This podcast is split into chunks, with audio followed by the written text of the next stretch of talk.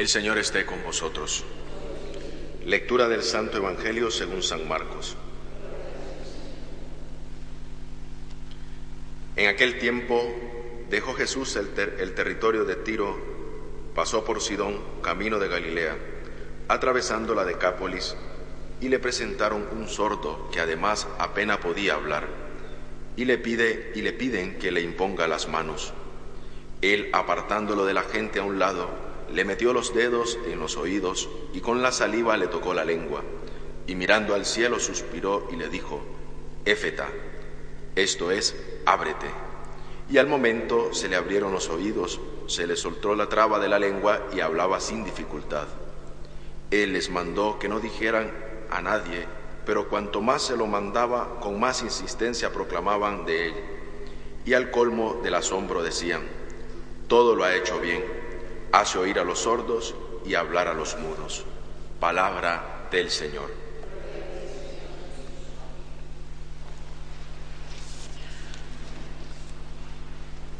Para resumir un poco la biografía de Jesús, su pueblo dice, todo lo ha hecho bien.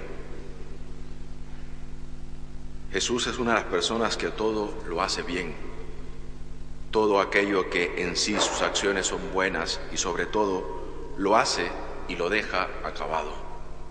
Jesús se plenifica en sí la plenitud total de las obras por el cual había venido a este mundo. ¿Qué significa para nosotros la enseñanza de Jesús que todo lo ha hecho bien? ¿Cómo reconocemos a Jesús en nuestra vida si al final nosotros no dejamos que Él actúe de manera que haga todo bien en nosotros.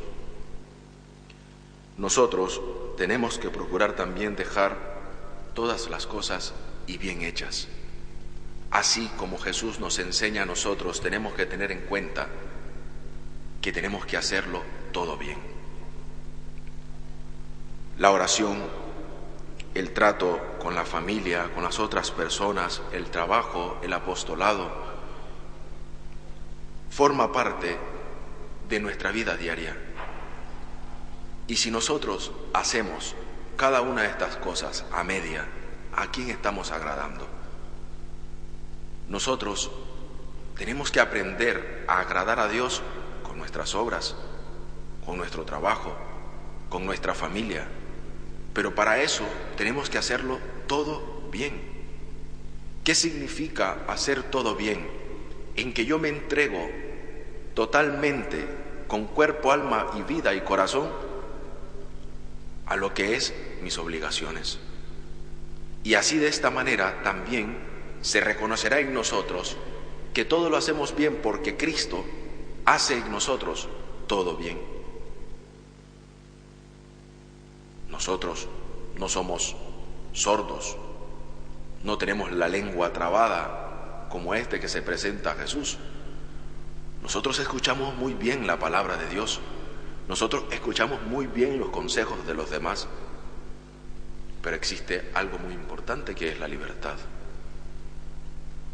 Si yo no acojo la palabra de Dios en mi corazón, si no la escucho con mayor intensidad, lógicamente no vamos a hacer nada bien. Porque la palabra de Dios se actualiza para nosotros y nos da un mensaje por el cual estamos llamados el día de hoy a hacer todas las cosas bien. Necesitaremos que Jesús meta el dedo en nuestros oídos para que nos cure nuestra sordera. Y además de sordo, con la lengua trabada. ¿Qué significa para nosotros?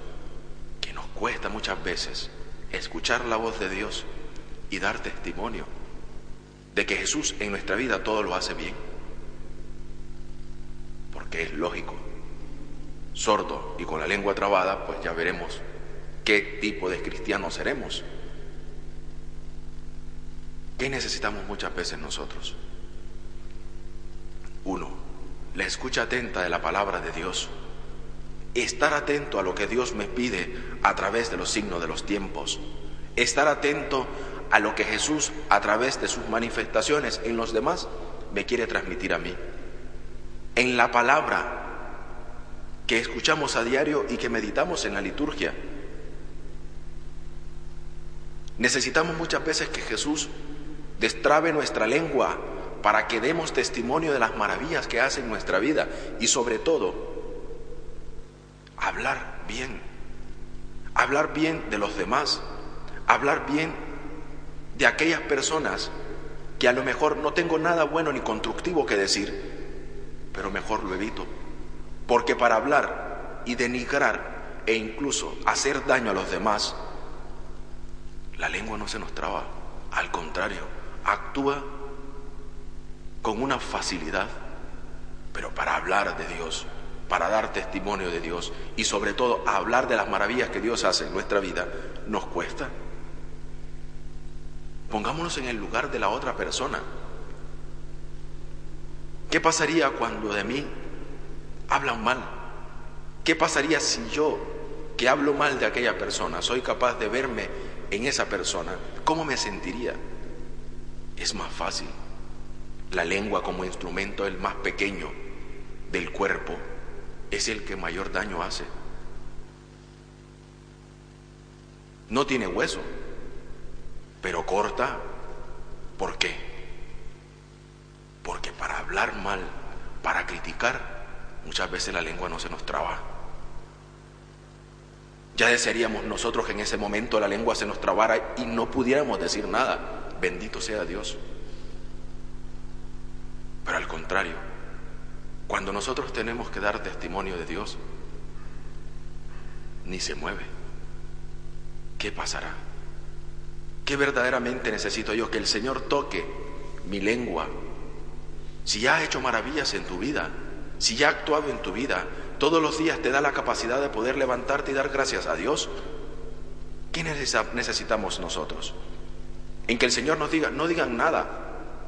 Al contrario, el Señor nos manda a nosotros a dar testimonio con nuestra propia vida, sabiendo que nosotros tenemos que hacer todo bien. A Dios no le gusta la chapuza, a Dios no le gusta que nosotros hagamos nuestras obligaciones a media.